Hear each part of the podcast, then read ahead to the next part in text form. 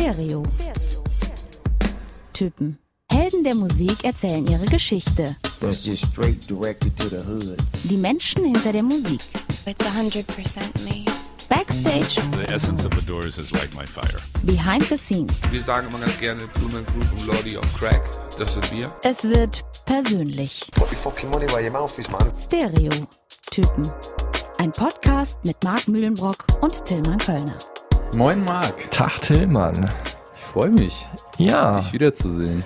das ist schön. Ist immer nett. Ich freue mich, dass ihr uns wieder hört. Ja, genau. Es ist wieder Abend, muckelig, gemütlich hier bei dir im Marx Musikmuseum. Winterlich Hast, fast hast du mal schon. Platten hier?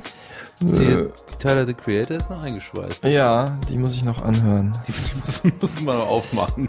Vanishing Twin habe ich auch gekauft. Die steht da Mhm. vorne. Ganz schöne Retro-Platte. Hier ausgegeben. Genau. Aber bevor wir jetzt hier wieder Sachen erzählen, die keinen interessieren, Zu kommen wir- spät. kommen wir zum Wesentlichen. Folge 10! Yeah. Ja, Jubiläum. Das erste Jubiläum. Und damit feiern wir, Marc, Ja. auch gleichzeitig unseren internationalen Durchbruch, kann Ist man sagen. so, ja? Ich habe nämlich Feedback bekommen aus Österreich. Ja, tatsächlich. äh, Aus Österreich von äh, einem netten Menschen, der sich Libi nennt, der uns geschrieben hat bei Instagram, ähm, dass er. Du liest die Instagram-Nachrichten nicht, ne? das mache immer nur ich. Mhm. Ähm, der, der uns geschrieben hat, dass er dass er es hier großartig findet und sich bis zur aktuellen letzten Folge durchgehört hat und sogar die Ed Sheeran-Folge gehört hat, obwohl Aha. er für Ed Sheeran überhaupt nichts übrig hat. Ja, das ist auch so ein Thema, ne? Viele haben sich die nicht angehört, weil sie dachten, Sheeran geht mir auf die Nerven, das ist eh überpräsent, aber ich fand, äh, also wenn man sich mit Popkultur auseinandersetzt, muss man sich auch ihn anhören. Ich wüsste aber auch nicht unbedingt genau, ob ich es angeklickt hätte oder zumindest am Anfang direkt angeklickt hätte. Ich hätte auch erstmal mir die Bands rausgesucht, auf die ich selber stehe. Äh, ich habe noch weiteres Feedback bekommen von Raffi, Mhm. lieben ähm, Freund, Kollegen, Kumpel, grandioser Musiker auch und Produzent, der mir gefeedbackt hat, das Tool. Produzent auch unseres Intros. Äh, auch das? Stimmt. Ja, Props das- raus. Folge 7, Tool, Tool Mhm. as fuck, hat er gesagt, ey, Tool ist für ihn so eine der wichtigsten Bands und obwohl wir jetzt auch gesagt haben, dass wir jetzt, oder ich jetzt nicht so der Hardcore-Metal-Nerd bin, ne, Mhm. meinte er so, das ist schon eigentlich kein Metal.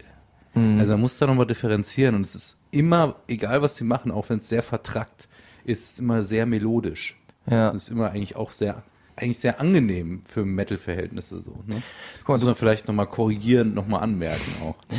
Du kommst von der musikalischen Seite. Ich habe dazu ein emotionales Feedback und zwar von äh, Noelle. Die hat die Folge gehört, auch großer Tool-Fan und die hat mir gesagt, äh, auch Kollegin äh, von uns hier im, beim, beim Radio. Und die hat mir gesagt, ähm, wir hätten so ein bisschen außer Acht gelassen, dass wie berührend auch eigentlich die Musik ist und die Texte und so diese Dunkelheit. Ich meine, wir haben es angesprochen, aber vielleicht nicht bis ins letzte Detail halt äh, on point gebracht. Also Tool natürlich auch eine unfassbar emotionale, also es nimmt einen mit auf eine emotionale Reise, wohin auch immer. Melancholie, äh, Traurigkeit, äh, eine Band, die aber auch in Depression Licht geben kann. Also vielleicht haben wir das noch nicht so ausführlich formuliert. Ja, wir haben, können natürlich auch nicht immer kompletten Anspruch auf Vollständigkeit hier erheben, aber wir freuen uns, wenn ihr uns sowas mitteilt und das uns dann ja auch irgendwie wieder bereichert. So. Genau. Bereicher du uns doch mal, Tillmann. Ja, ich, eine Sache muss man, müssen wir aber dann noch erwähnen und zwar prominentes Feedback haben wir auch. Ja, stimmt, das, das haben wir vergessen. natürlich, also, Also Noel- natürlich alle, die wir gerade erwähnt haben, sind auch Noel und. Raffi in allen Ehren, Ja. aber tatsächlich äh, Björn Beton äh, hat geliked unsere letzte Folge, wo es um, äh, um Prototypen, um fettes Brot ging. Also einer der Protagonisten Der selber Protagonisten ähm, hat, hat hat uns ein Herz da gelassen, es hat uns irgendwie gefreut. bei Insta, also ich hoffe, es hat ihm gefallen. Ich hoffe es wirklich von ganzem Also, Herzen. wenn ihr zuhört, Brote. Beton, fettes Brot, wer auch immer.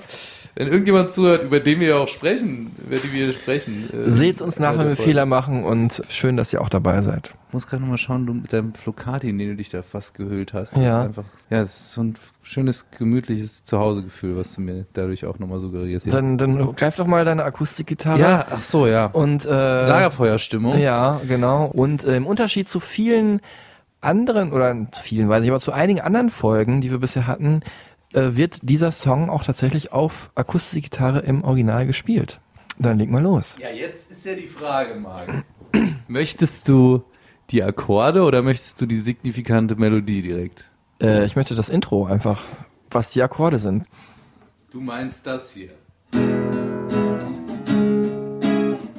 Yeah.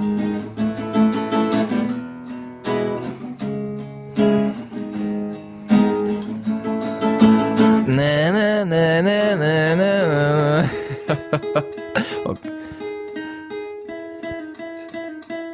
Wenn ihr gerade äh, mich gehört habt bei diesem Klassiker, ähm, da fällt mir dieser alte Joke ein aus der Serie Ellen von Ellen DeGeneres, wo auch jemand ihr ein Lied vorsingt und dann sagt sie, eigentlich wollte ich noch warten, bis meine Lieblingsstelle kommt, aber ich will, dass es meine Lieblingsstelle bleibt. Ja, genau, so viel dazu. Danke, Marc. Deswegen, äh, das äh, vergesst einfach, dass ihr gerade meine Stimme äh, gehört habt, die die signifikante Melodie des Liedes nachgemacht hat. Wir reden natürlich von Fight Club. Das ist jetzt wahrscheinlich die erste Assoziation, die die meisten hatten direkt, Ja, ne? Wir reden aber von Where is My Mind von den Pixies.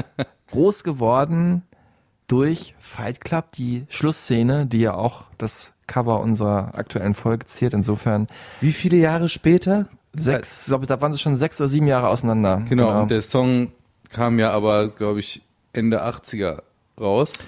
ja, genau. Mhm. Und der Film war ja Mitte 99. Ach so. Deswegen sind wir ja hier. Film war Tillmann. 99. Heute, ungefähr vor 20 Jahren, ist der Film äh, in die US-Kinos gekommen und im Mitte November halt in die deutschen Kinos. Du bist ja ein Fuchs. Mann. Das habe ich mir so rausgesucht. Das ist ja gar nicht aufgefallen, dass ich mir das Wahnsinn. dabei gedacht habe. Anlass hätte ja auch sein können, Marc. ne? Es gibt ja auch ein neues Album.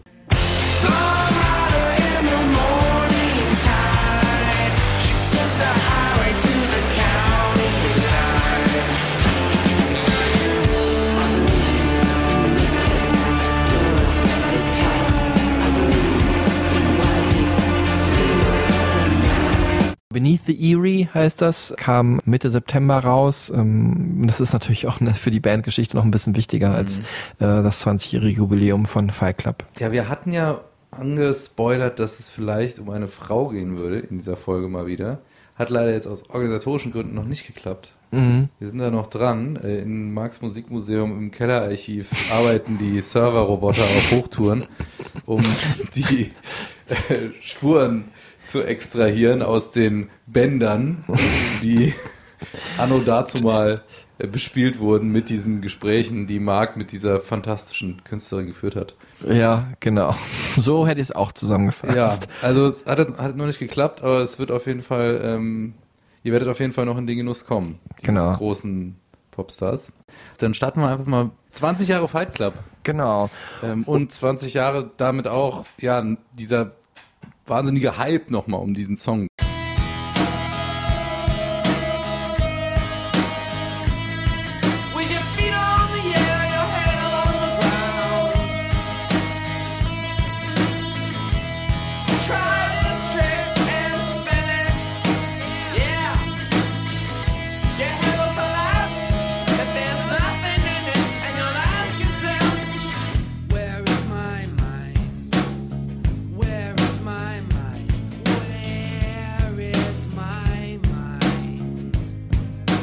Also nostalgisch, ähm, was der Hauptakteur der Band, also der Sänger, Songschreiber und Chef der Band, aber irgendwie gar nicht ist. Hören wir hier in einem kurzen Zwiegespräch aus einem Interview, das ich mit ihm geführt habe, mit seinem äh, Gitarristen Joey Santiago. Are you nostalgic about this stuff, Joe? Am I? Yeah. At this very moment? Yeah. I'm not nostalgic at all. Das, das verspricht ähm, eine sehr unterhaltsame Angelegenheit hier zu werden mit diesem Frank Black.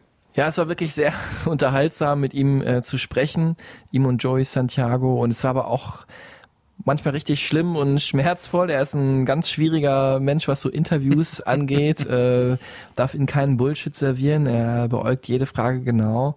Und ähm, er ist so ein typischer Widder auch. Ne? Also Bist ähm, du so ein Astrologe oder was? Du überhaupt nicht. Meine Freundin hat mich darauf gebracht und dann erkennt man schon so gewisse Ähnlichkeiten oder man erkennt dann, warum jemand eventuell so ist oder erkennt dann diese Eigenschaft von jemandem wieder. Ist natürlich auch so ein bisschen sich, sich, Mhm. Kennt sel- man wieder in dem Fall.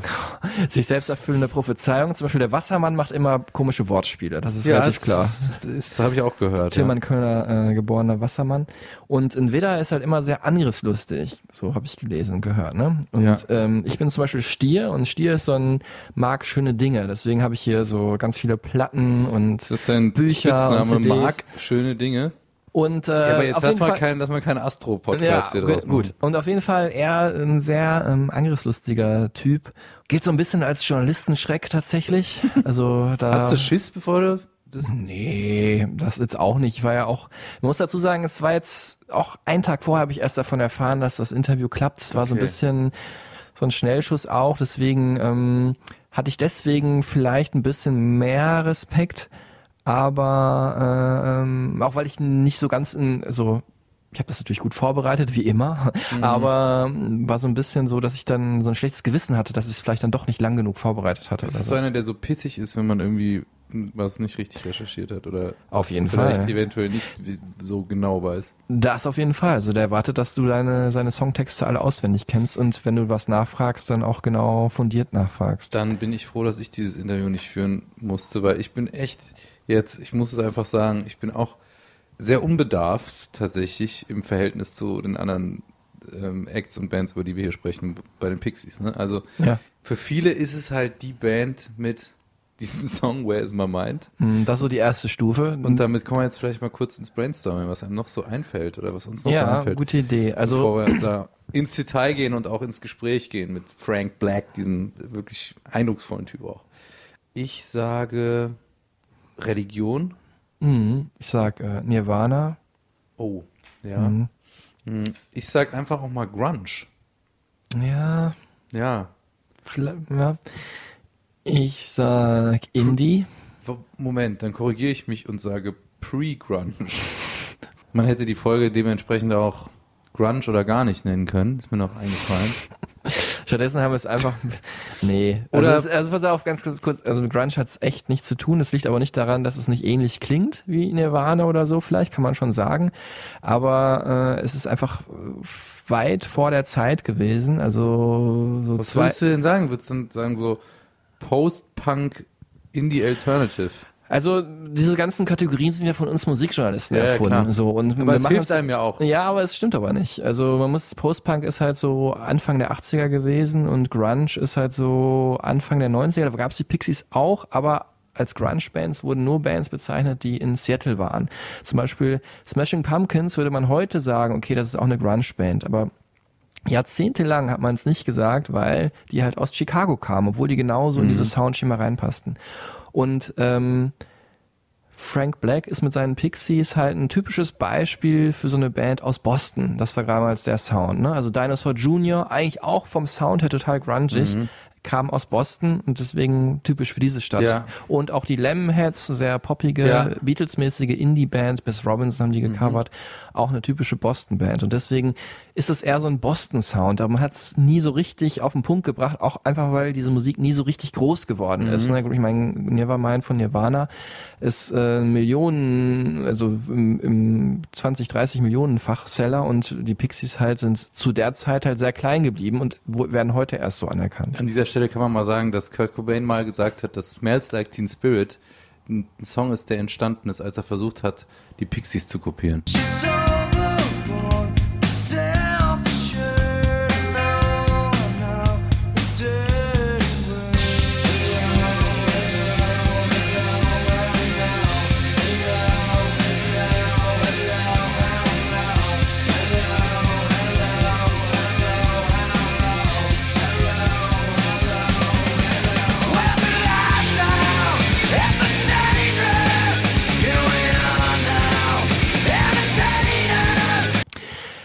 liegt auch sehr nah, weil ganz signifikant für die Songs der Pixies ist dieses leise Lautschema. ne? Also das so Mhm. sehr hohe Dynamik in den Songs, dass sehr viel ähm, die Strophen oft sehr leise sind und dann schreit Frank Black es mit seiner unvergleichlichen Stimme nur so heraus. Was und das haben Nirvana ja auch gemacht. Ähm, Ja. prägnantesten in natürlich dem Überhit Smells Like Teen Spirit. I could listen to all loud, only loud, all the time.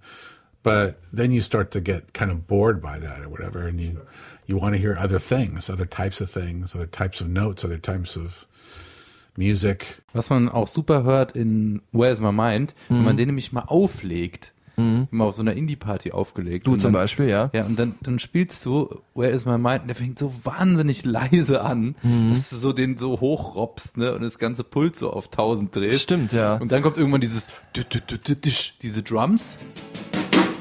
Ja. Und dann kommt die E-Gitarre, die verzerrte dazu und dann geht's halt richtig ab. Also dann wird's halt auf einmal viel lauter, ja. Was aber auch daher kommt, ähm, die Dynamik. Steve Albini ist Mhm. ja Produzent gewesen auch von, von den Pixies, der ja auch Produzent von Nirvana war. Mhm. Ne? Von dem zweiten Album, äh, dritten Von- Album von, von In In Utero. Mhm. Genau. Und der ist dafür bekannt, dass er die Band als solche aufnimmt, also nicht nacheinander die Instrumente aufnimmt, ne, Mhm. sondern darauf Wert legt, dass alle zur gleichen Zeit spielen, also live recorden und dass dadurch die Dynamik halt besonders authentisch erhalten bleibt. Er sagt außerdem, dass er nicht so ein Produzent ist, der so an dem Sound so hart feilt, weil er der Meinung ist, dass jede Band weiß, wie sie klingen möchte. Genau, er nennt sich ja auch nicht Producer, sondern Recordist. So, das ist so sein, äh, sein steht auf seiner Visitenkarte wahrscheinlich, wenn man heute auch noch Visitenkarten hat. Also das halt nur mal so am Rande, ne? Also jetzt sind wir auf jeden Fall schon sehr tief drin in diesem Nerd-Shit, den ich eigentlich am liebsten mag, Tillmann. Jetzt kam auch von dir, also warum die Pixies nämlich so groß sind und so eine so einen krassen Einfluss auf die Indie-Kultur hatte, Mhm. auch nicht nur auf die 90er, sondern auch noch auf die Nullerjahre, wo ja Indie eigentlich äh, das Nummer eins Thema war in der Musikszene auf Bands, wie, weiß ich nicht, The Vines oder Mando Diao oder so. Auch die würden wahrscheinlich ein bisschen anders klingen oder hätten ein bisschen anders geklungen, wenn es die Pixies nicht gegeben hätte. Mhm. In die Vollen sozusagen. ähm, dann starten wir einfach mal wie immer so mit der Biografie, so wie fing das an, was sind das für Leute? Mhm. Vor allem geht es da um Frank Black in erster Linie, Genau. ne, der ja schon so dem, das Mastermind ist von dem ganzen Ding. Ich würde mal auf diese Annonce erstmal zu sprechen kommen, weil da zwei Bands auch auftauchen, die man vielleicht nochmal erklären muss.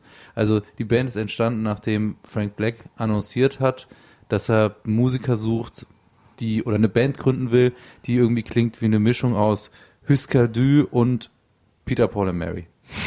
Ne? Das ist so. Klingt auch schon ein bisschen der Humor wieder. Ja, und jetzt kannst du mal kurz einen Satz zu beiden Acts sagen, weil du da auch wieder viel tiefer drin steckst Also als Indie-Nerd. Du noch etwas weiter unten aus, aus der europäischen Sichtweise eine relativ wichtige Band in Amerika, doch noch ein bisschen bekannter und größer. Äh, haben sich auch diese äh, Heavy Metal Umlaute in den Namen gegeben Mhm. und ähm, haben so ein bisschen so einen ganz leichten Country Touch in ihrer sehr indie rockigen Musik. Eigentlich gelten die so als Vorreiter eigentlich mehr von R.E.M.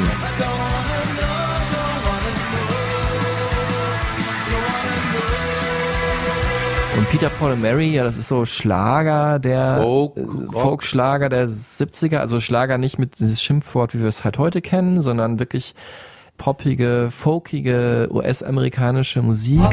The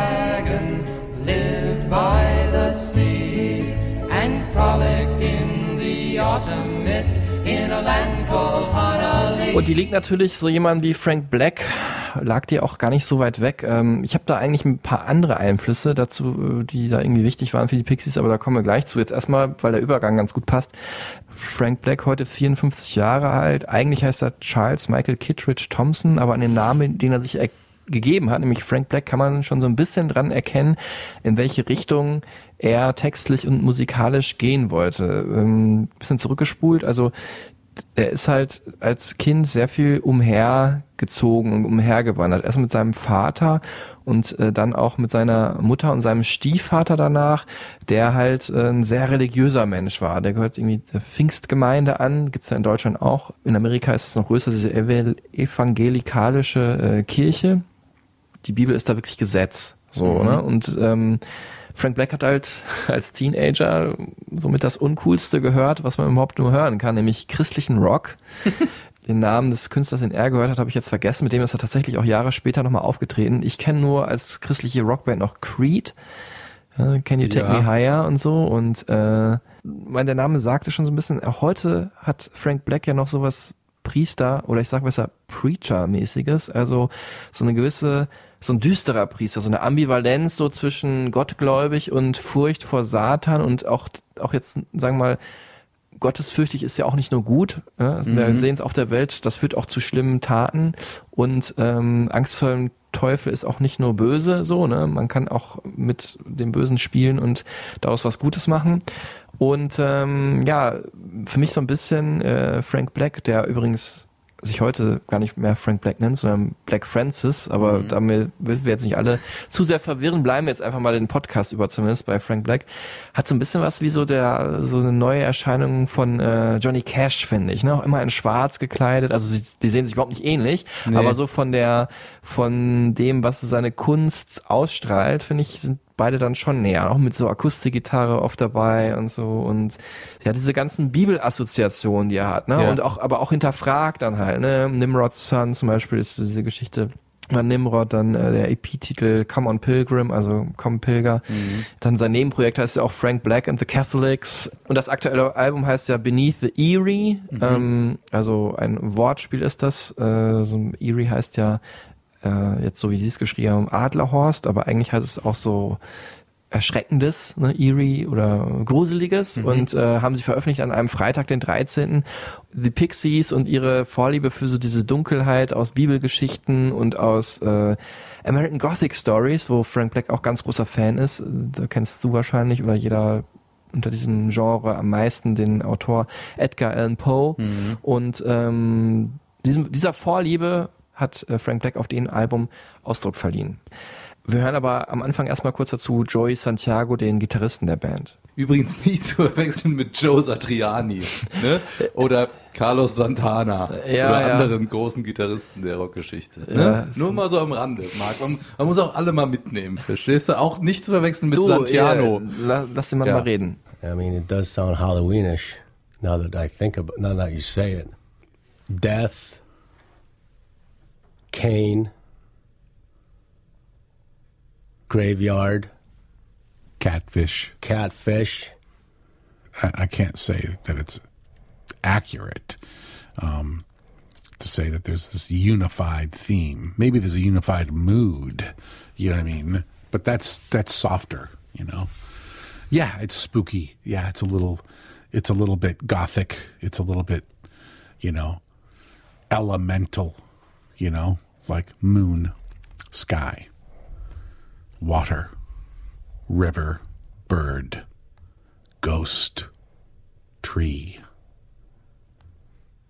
banana. Wow. Müsst ihr jetzt schon mal sagen, ich find's jetzt schon geil, weil jetzt kriegt man schon, hat man schon ein ganz anderes Bild im Kopf. Vor allem, was dieser Frank Black einfach für ein Typ ist. Also es ist eins der lustigsten Interviews, das ich je geführt habe. Es ist aber auch eins der, wo ich am meisten geschwitzt habe. Es wird noch weitaus komischer. Äh, Bitte bleibt dran und zieht euch diesen Mann rein. Jetzt aber nochmal zu dem, was du gerade gesagt hast, Tillmann, äh, so diese Einflüsse, die äh, Frank Black gesucht hat, also Peter, Paul und Mary und was war das, Husker Du. Für mich hat Frank Black eigentlich so diese Musik abseits des christlichen Rock äh, durch Joey Santiago, den wir nämlich auch gerade eben gehört haben, äh, kennengelernt, als sie zusammen gewohnt haben in der WG in, äh, in UMass, also in äh, der University, University of Massachusetts. Und da hat er halt äh, von Joey Santiago halt Punk vorgespielt bekommen und The Cars, was finde ich super gut passt. Einmal dieses Rohe von Punk und dieses super Poppige von The Cars und auch David Bowie. Und das finde ich passt auch super gut, weil der hat auch so eine so einen clean, ätherischen Sound, finde ich, gehabt, auch gerade in den 80ern. Sind die nicht auch mal zusammen aufgetreten dann? Äh, die sind Frank auch Black mal, und genau David bei Bowie? irgendeinem Geburtstags, bei Mhm. Bowies Geburtstagskonzert und nachher hat sogar äh, David Bowie was gemacht, was er ganz selten macht auf äh, seinen Alben, Er hat auch einen äh, Song gecovert von den Pixies sogar, krass. nämlich Mhm. äh, Cactus. So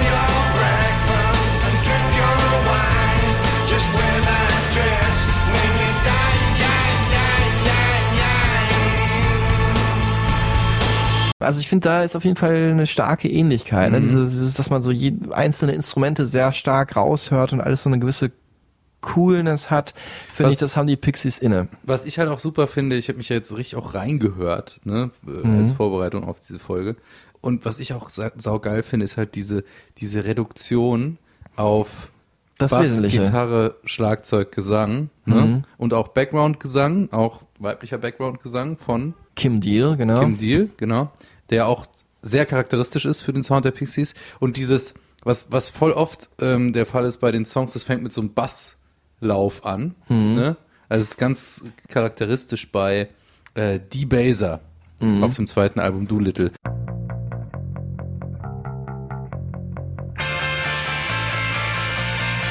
Oder wa- was auch sehr klassisch ist für, äh, ja, für so Alternative Musik. Und dann baut sich so dieser Song auch sehr dynamisch auf.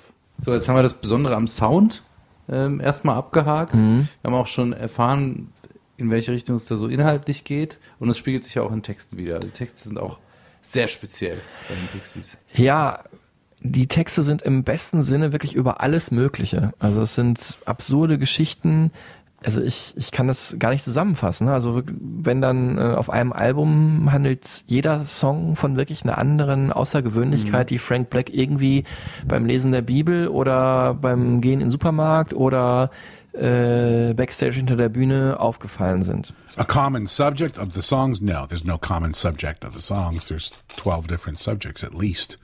You know, there's 12 songs, you know, so you know, to say that I would pick a subject that I'm going to like try to include as an ingredient in every single song, I don't know, that would be more like writing uh, an opera or something like that, or a rock opera anyway. It's not a rock opera.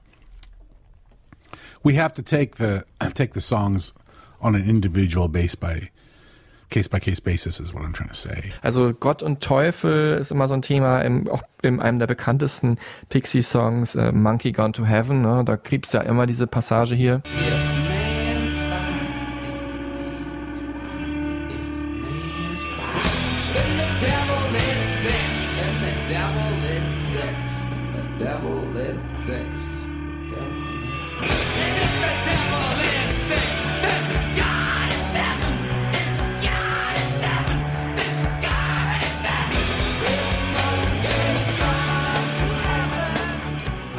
Mensch ist fünf, Teufel ist sechs und Gott ist sieben. Das ist so ein bisschen die Philosophie von Frank Black, was die Religion angeht, in a nutshell, also ähm, auf den Punkt gebracht.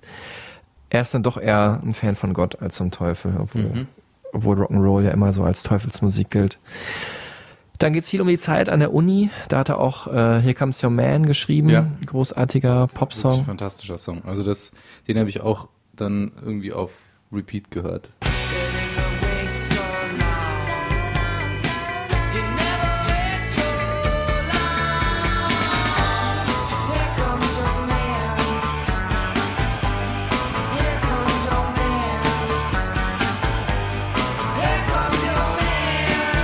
Da habe ich auch letztens beim Konzert gedacht, wie oft ich dieses Lied schon gehört habe. Das waren übrigens, muss ich mal ganz kurz an dieser Stelle sagen, äh, also hier kommt's Your Man und äh, Monkey Gone to Heaven waren die ersten Top 10 Hits in Großbritannien. Und da waren sie eh immer am größten, im Genau. UK nämlich größer als in den USA und auch im Rest Europa. War noch auf dem britischen Label dann. 4AD. Mhm. Ne, als Ami-Band, was auch sehr ungewöhnlich war. Und ein, eins der wichtigsten Indie-Labels überhaupt. Und sie sind auch Tillmann auf unserer äh, Stereotypen äh, Supertunes-Liste vertreten. Schöne die ihr, ihr hier immer wieder anklicken könnt nebenbei, wenn wir uns, wenn wir euch ein bisschen zu viel voll labern und, und mal ein bisschen Musik hören wollt. Vieles in den Songs von äh, den Pixies kommt einem Spanisch vor.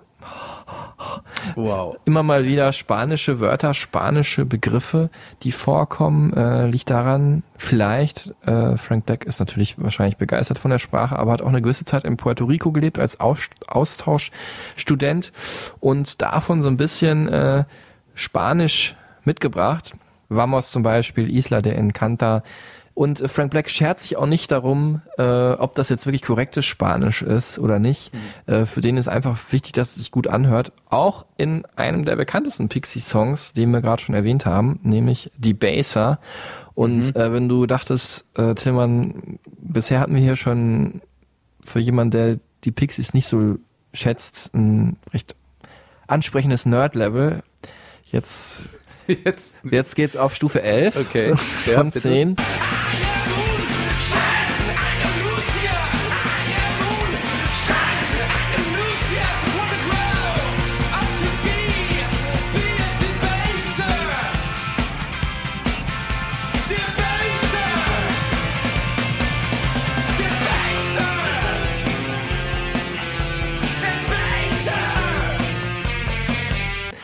Er singt I am un chien Andalusia im Refrain von Debaser und das ist ein Verweis auf den Film äh, Un Chien Andalou, französischer Titel, eines spanischen Regisseurs Luis Buñuel, ein Vorreiter des surrealistischen Kinos, äh, Schwarz-Weiß-Film, äh, am bekanntesten dafür, dass es eine Szene gibt, wo einem das Auge seziert wird mit einem Skalpell. Eine unfassbar Strapazierende. und ekelhafte, aber sich auch ins Gehirn reinfräsende Bildästhetik. Ja. Man muss es auch wirklich so positiv wie negativ sagen. Und ähm, sowas Surreale haben ja auch die Texte und die Songs der Pixies inne. Äh, und das hat er, glaube ich, in diesem Song am besten auf den Punkt gebracht. Und auch ein Thema, auf das äh, Frank Black gerne zurückkommt, ist äh, das Surfen. Ähm, irgendwie sowas Surf-Rock-mäßiges haben ja auch seine Songs von der Klangästhetik her. Auch im Titel dann Los Surfers Muertos, Wave of Mutilation.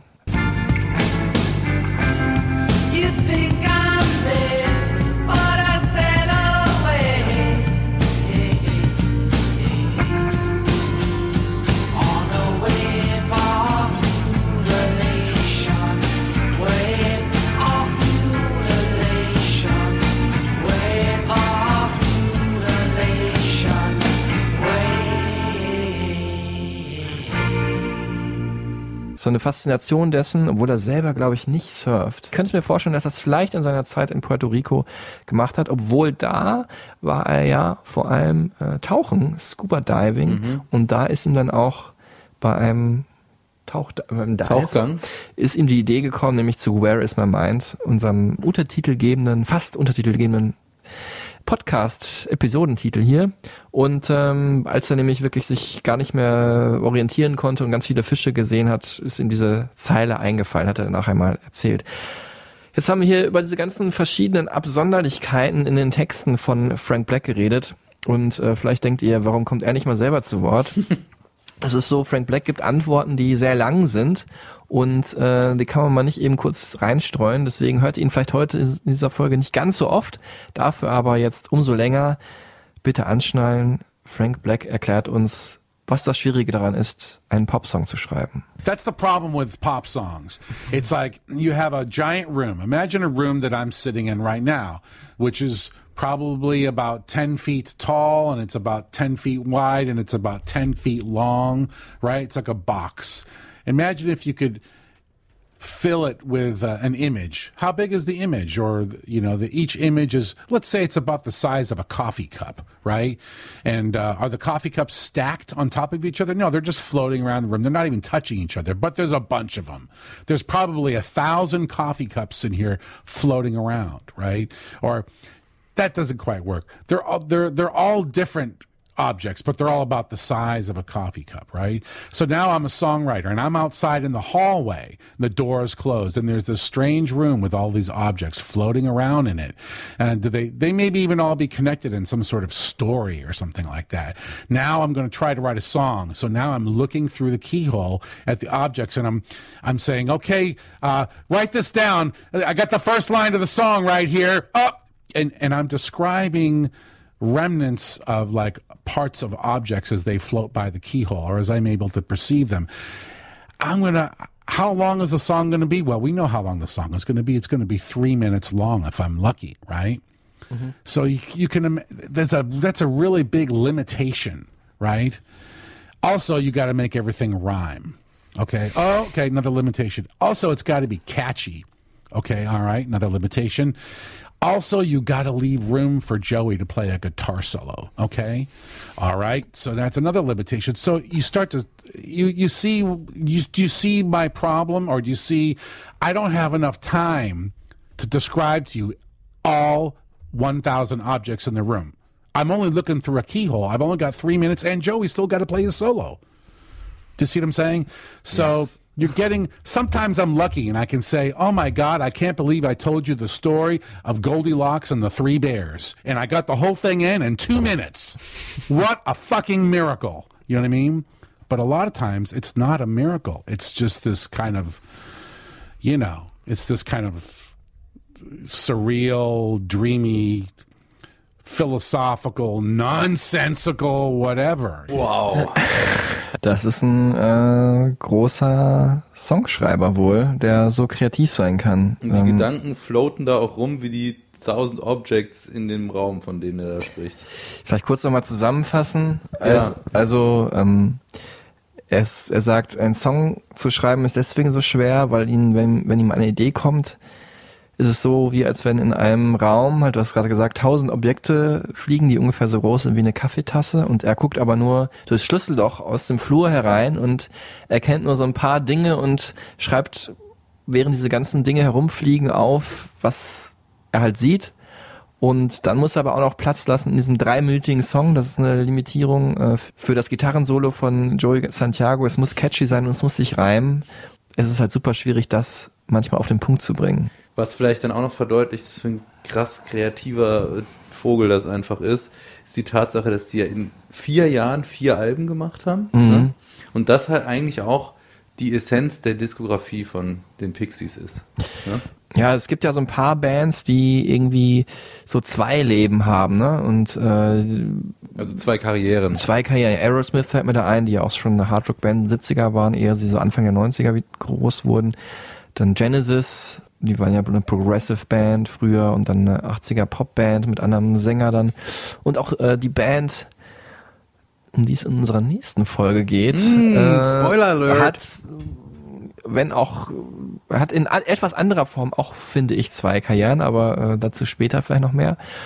Und äh, ja, wenn man von den Pixies spricht oder die Leute, die leuchtende Augen bekommen, wenn es um die Pixies geht, dann geht's vorrangig eigentlich um diese erste Phase, anders als bei Genesis Ja. und äh, Aerosmith, wo die zweite Phase die bekanntere ist. Ja, die, die- haben vier Alben in vier Jahren gemacht. Das sind halt einfach die großen Werke, auf die sie heute sich alle beziehen. Äh, wer irgendwie sagt, dass die Pixies wichtig waren für Indie-Musik. Also Surfer Rosa, Wo auch übrigens schon Where's My Mind drauf war, auf dem allerersten Album. Ne? was ein Statement. Dann Doolittle, Bossa Nova und Tremblement. Also vor allem, ich finde aus heutiger Sicht Doolittle eigentlich am stärksten, Mhm. äh, die stärkste Hitdichte. Und ähm, ja, das war damals wirklich auch in dieser Kürze der Zeit, auch wie viele Songs da drauf waren. Die Songs sind nie besonders lang, ne? Also das muss man auch dazu Mhm. sagen. Ähm, aber äh, schon eine krasse Leistung und ähm, ich meine, Frank Black auch evangelikalisches Arbeitstier gewesen. Ne? Ja. Das ist natürlich sehr viel Stress gewesen, dazu noch auf Tour gewesen und das hat dann auch wohl dazu geführt, dass die Band sich dann halt getrennt hat. Ne? Er Ja. ist auch so ein bisschen so ein Herrscher gewesen. Damit kam vor allem Kim Deal nicht so klar. Die dann auch äh, auf dem dritten Album fast nichts mehr mitgeschrieben hat.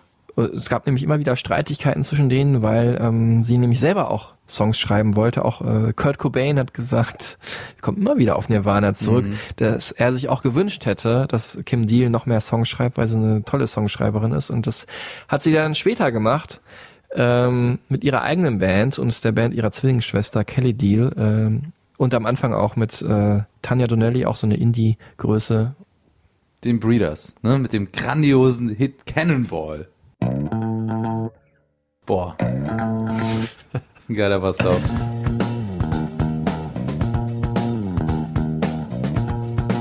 Mega gut.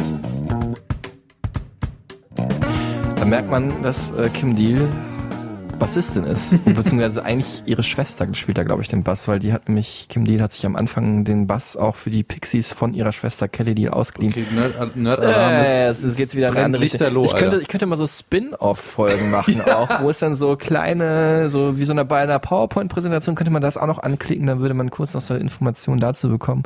Ja, und was halt eben abgefahren ist, diese Karriere, also der Peak der Karriere war dann eben Anfang der 90er, ne? Mhm. Eigentlich mit den ersten zwei Alben, also mit den ersten zwei vor allen Dingen. Mhm. Ähm, und dann ging es aber so, mit dem vierten Album 1991 kam das, ne? Mhm. Kam dann so ein bisschen mehr so, so Keyword-Sounds auch ähm, mit, in, mit in den Band-Sound rein.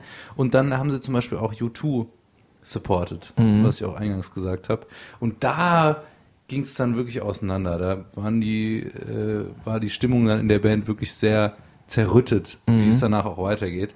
Und dann haben sie sich ja auch dann erstmal getrennt, ne? Mhm. Also so wann, 92, Ja, auch so typisch, äh, so, ja, auch das, wo du jetzt gerade ansprechen wolltest, wann es war, ist auch so eine typische Geschichte, wie Frank Black dann sowas handelt. Also, Ach geil, er, ja, er hat stimmt. das nämlich so einfach in so einem Interview erzählt, dass es die Band nicht mehr gibt. Und das war glaube ich 92, 93. Und das war 93, aber Ja. da, da hat er auch gesagt, uns gibt es eigentlich schon seit einem Jahr nicht mehr. Also eigentlich waren sie schon vorher auseinandergegangen.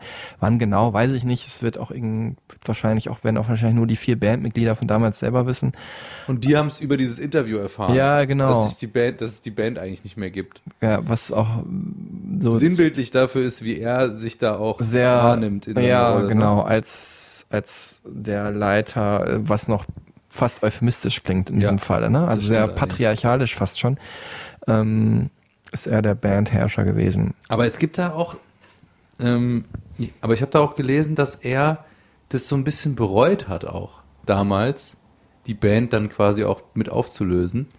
weil natürlich gerade die Alternative Musik dann kurze Zeit später oder ungefähr zu der Zeit die Welt erobert hat Genau. ne? mit den mit eigentlich seinen Epigonen mit Nirvana Ja, und dann kam aber eben Fight Club. Oktober 99 Tim, Oktober vor 20 99, Jahren 20, vor 20 Jahren, weswegen wir diese Folge hier äh, machen. genau Und das war ja dann der Startschuss für die zweite Karriere, den zweiten Frühling der Pixies. wenn so Ja, es hat dann noch ein bisschen gedauert, aber es war auf jeden Fall, ich stelle mir das so vor, du hast irgendwie so ein Lied geschrieben, was auch so in kleineren Clubs wahrscheinlich mal gespielt wurde und in England halt auch nicht unerfolgreich war und warst, also was da dein, deine Karriere ist vorbei und auf einmal ist es in dem Genre prägenden Film eigentlich der End-90er halt mit drin.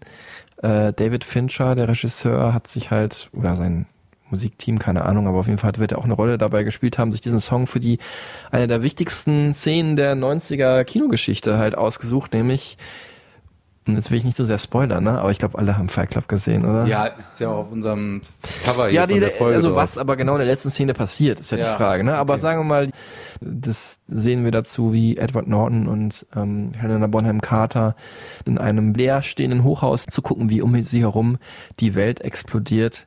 Und äh, wohl wissend, dass äh, Edward Norton sich einen guten Teil der Geschichte nur eingebildet hat und dann kommen halt die Anfangsakkorde von Where is my mind und ich kriege in diesem Moment Gänsehaut. Ja, ich auch. Das ist Es hat Wahnsinn. ein Song einfach wirklich selten so zu einem Film gepasst, zu einer Filmszene gepasst. Ja. Und der Song wurde auch dadurch zum Kultsong.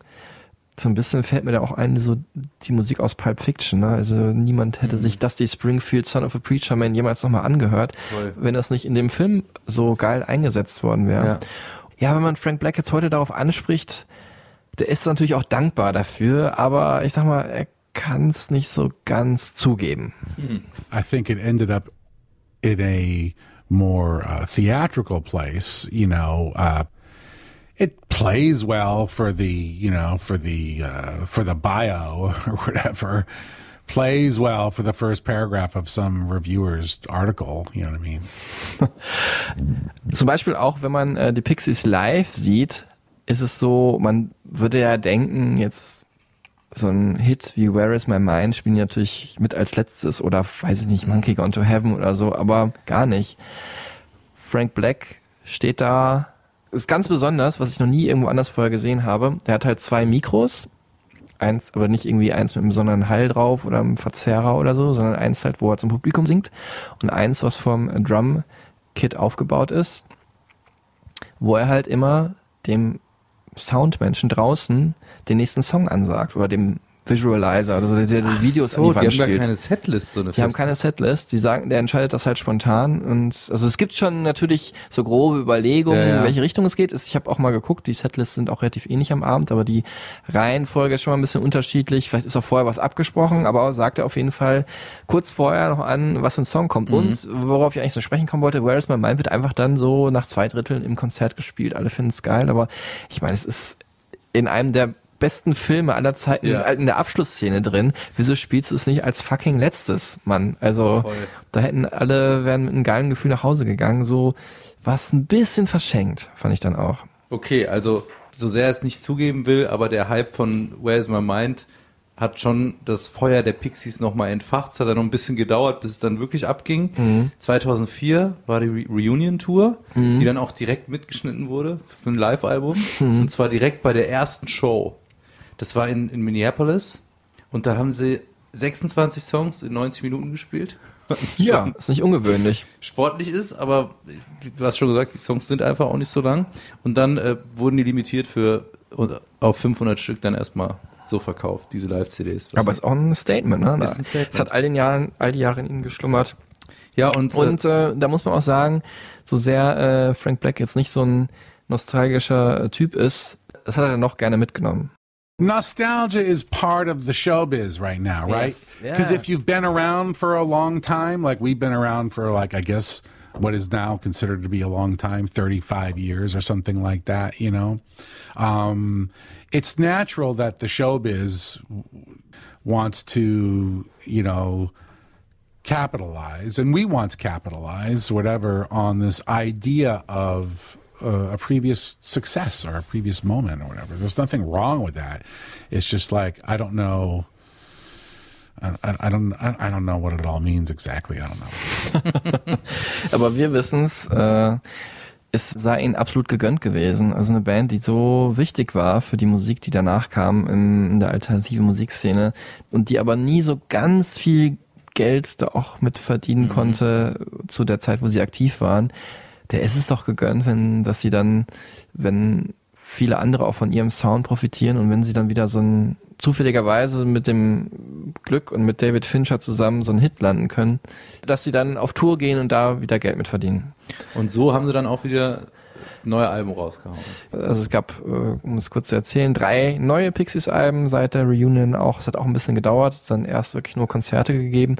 Dann 2013, 2016 und vor kurzem äh, im September, am 13. September 2019 haben sie ihr siebtes Album rausgebracht. Also nacheinander waren das ähm, Indie Cindy, unfassbar dämlicher Name, Mhm. Head Carrier und jetzt eben Beneath the Eerie. Und da hat eben äh, Kim Deal gesagt, äh, bin ich nicht mehr dabei. Wahrscheinlich diese beiden Gründe. Einmal, dass sie selber dann wusste, ich kann wahrscheinlich nicht so viele Songs hier schreiben. Und ähm, das andere halt, weil sie auch gedacht hat, irgendwie die Zeit ist vorbei. Und weil sie mit den Breeders ja auch eine respektable eigene Indie-Band hat. Und dann ist eingesprungen erst äh, Kim Shatak und äh, sie ist auch in dieser Punk-Szene eine relativ bekannte und erfolgreiche Künstlerin ja gewesen, leider muss man sagen. Sie ist Anfang Oktober diesen Jahres verstorben an äh, ALS, äh, ja ganz schlimme Krankheit ähm, und hat da langwierig dran leiden müssen. Und äh, die war auch nur ganz kurz in der Band, es hat auch nicht so gut funktioniert damals mit ihr, aus welchen Gründen auch immer. Und seit ja so relativ kurz nachdem klar war, wir nehmen hier neue Alben auf, ist halt äh, Jetzt hoffe ich, spreche ich den Namen richtig aus. Pass ist auf jeden Fall der Vorname und der Name ist, glaube ich, Len Chantin, würden die Amis sagen. Sie Ja. ist aber eigentlich Argentinierin, deswegen, ja, ich belasse es mal bei der amerikanischen Sprechweise. Pass Len Chantin, eine äh, sehr bekannte äh, Bassistin in der Rockszene, wie überhaupt. Äh, wir haben auch vorhin schon drüber gesprochen. Es gibt schon einige Bands, wo am Bass immer eine Frau stand. Ne? Das war so ein 90er-Jahre-Phänomen. Ja. Bei Smashing Pumpkins war es erst Darcy Redsky und dann Melissa auf der Mauer, die ja eigentlich bei Hole war, der Band von Courtney Genau, Love. ja. Und Parcel Enchantin war halt eigentlich bei Perfect Circle, Brücke geschlagen ja, zu, Brücke geschlagen zu Folge 7, zur Tool-Folge. ja, mit nämlich Maynard James Keenan, der auch nebenbei äh, Sänger bei Perfect Circle ist. Oh Gott, das ist so nerdig Wow. gerade, ist so schlimm. Lass es gucken, du wirst schon wieder irgendwas nochmal nachgoogeln. Ja, ich weiß ja, gar nicht, ob das jetzt nicht doch noch zu weit führt. Nee, ich glaube, wir haben den Bogen. Es ist, es ist sehr weit überspannt. Und siehe da, Parcel Enchantin hat sogar äh, einige Songs beigesteuert oder zumindest Teile ist halt- ist in den Songwriter-Credits Mhm. vertreten. Frank Black wird auf seine alten Jahre dann doch ein bisschen altersweich. Jetzt muss man aber natürlich da auch mal ein bi- bisschen kritisch drauf hören auf so ein Album. Du als wirklich ja auch Nerd-Fan der ersten Mhm. Stunde, hörst du dir dieses Album an und sagst, das ist so Pixies Album, da freue ich mich wieder, dass das 2019 jetzt rauskommt. Äh, ich höre es mir auf jeden Fall an und ähm, ich habe aber wirklich so diese neueren Alben, die sind einfach sehr durchwachsen und okay, würde ich sagen. Ich fand das Neue, gut, ich musste mich auch jetzt ein bisschen ausführlicher mit beschäftigen, weil ich ja Frank Black interviewt habe, ähm, fand ich dann tatsächlich noch mal einen Tacken besser. Mhm. Äh, ist ein bisschen griffiger, es sind zwei, drei Hits drauf. Aber das ist eh so ein Pixies-Phänomen, äh, für mich zumindest. Äh, da gibt's jetzt bestimmt absolute Pixies-Hardcore-Nerds, die ja garantiert unseren Podcast hier anhören, die jetzt aufschreien werden, weil für mich äh, haben die wirklich einige sehr geile Songs, aber sie sind für mich jetzt nicht so eine Albumband. Die sind halt krass geil für ihre abstrusen Texte und für ihre, Komm, für ihre, für ihren geilen Sound und für ihre drei, vier, fünf geilen Einfälle pro Album, was so Melodien und so angeht, aber es ist nicht so durchgehend gut. Wir haben es ja vor der Folge, bevor wir angefangen haben aufzunehmen, haben wir es ja schon gesagt, was eigentlich so die Songs sind. Also ich könnte, also kennst du dieses Spiel ja auch, man macht es ja immer Top 5 von den Beatles, Top Ja. 5 von, von Nirvana. Da müsste man immer drüber nachdenken. Bei den Pixies ist es eigentlich relativ einfach. Genau. Das sind, komm jetzt mal Brainstorming nochmal am Ende der Bei den Folge. Pixies ist es Where's My Mind, Die Baser, Monkey Gone to Heaven Here Comes Your Man. und Wave of Mutilation, ne? Genau, ja. Du auch, ja. Das sind die Da fünf. sind uns einig. Vielleicht noch, ja, Gigantic würden einige sagen, hey, finde ich auch noch ziemlich gut, aber es sind die großen fünf Songs. Ne? Was ich halt echt super fand, jetzt auf dem neuen Album, auch ein tolles Video, was aber auch sehr nostalgisch ist, um äh, ne, das nochmal aufzugreifen, ist On Graveyard Hill. Ja, das finde ich auch sehr gut. Da finde ich allerdings die Bridge wesentlich besser als den Refrain und das ist dann vielleicht nicht so gut für einen Song. Hören wir mal kurz rein.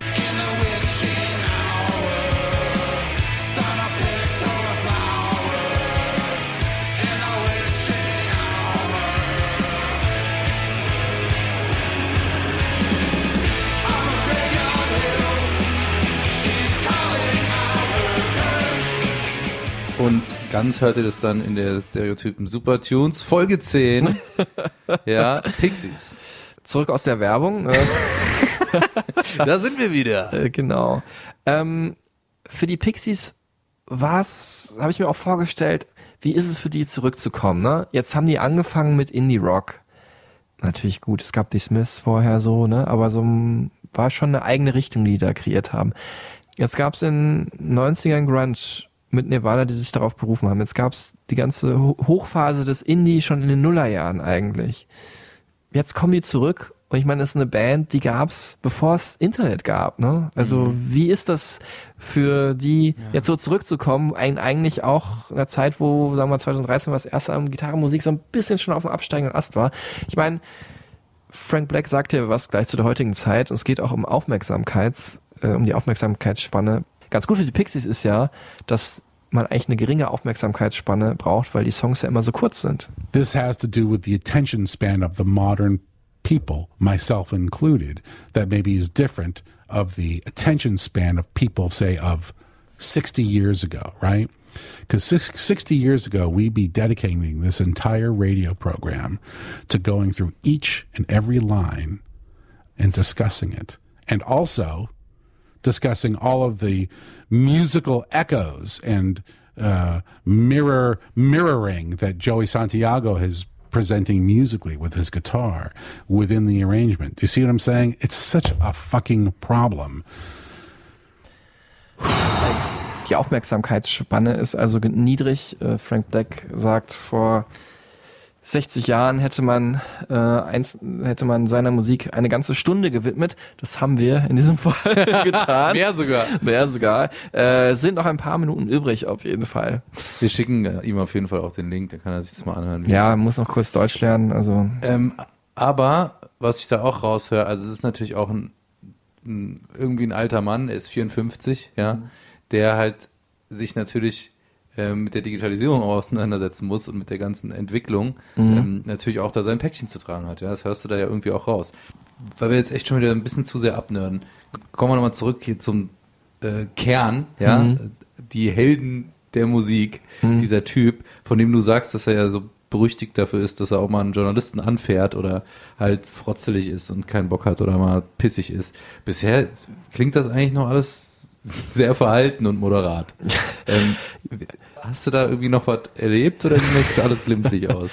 Ja, ich äh, hab's ja gesagt auch am Anfang. Ähm, also ich finde bisher klingt es halt sehr unterhaltsam. Ne? Ist so ein Ja. bisschen so wie die amerikanische Version auch von Noel Gallagher so. Ja, und man stimmt. lacht immer gern so mit so. Und ähm, es gab aber doch so ein, zwei Momente, wo er dann, also wo anders als Noel Gallagher, der dann eigentlich immer mitlacht oder einen auslacht, äh, wo er dann auch so ein bisschen sickig wurde, sage ich jetzt mal. Und zwar, als ich ihn dann nämlich äh, zu einzelnen Songs gefragt habe, wo ich dann doch nicht den ganzen Text auswendig konnte. Und äh, naja, aber wir hören mal selbst, es ging äh, um äh, den Song Catfish Kate vom äh, neuen Album.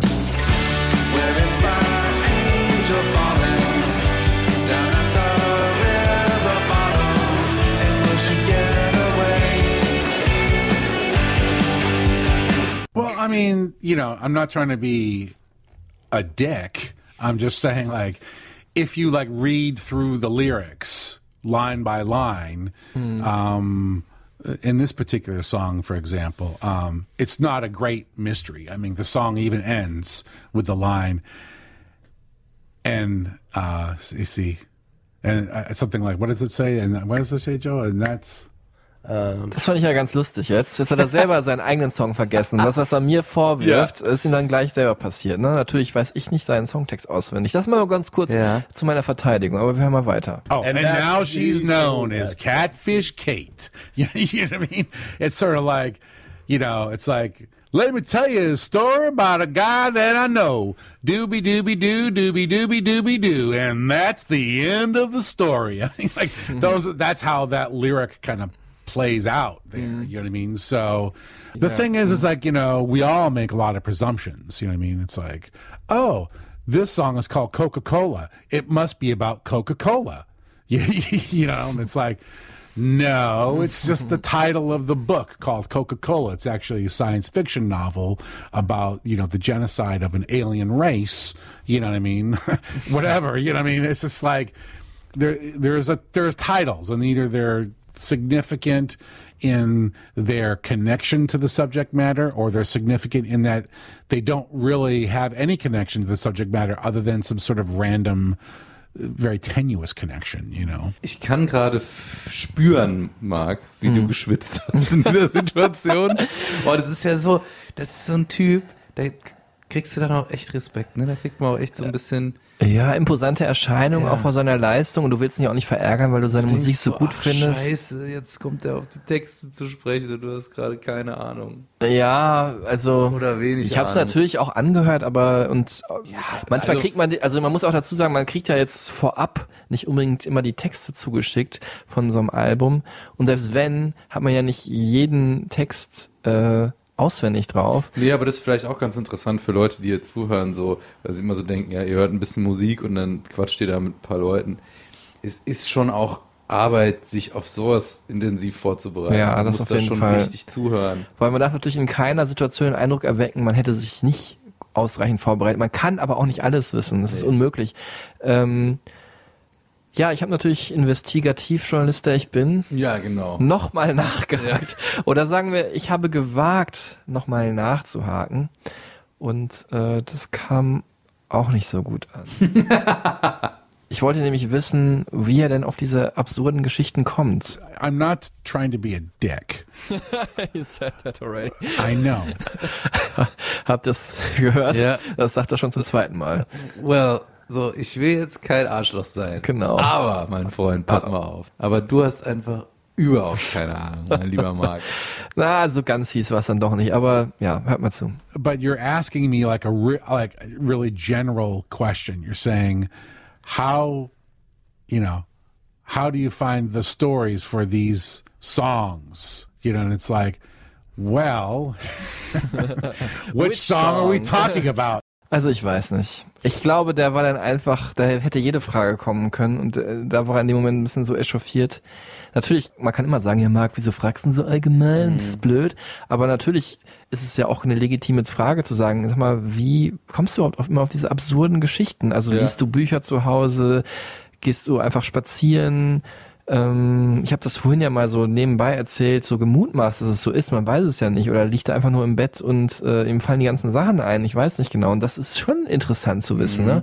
Und dass man da vielleicht jetzt nicht so eine astreine äh, eins zu eins Antwort drauf hat, weil, er natürlich in seinem Leben auch 100 Songs geschrieben hat, kann ich Ja. auch verstehen.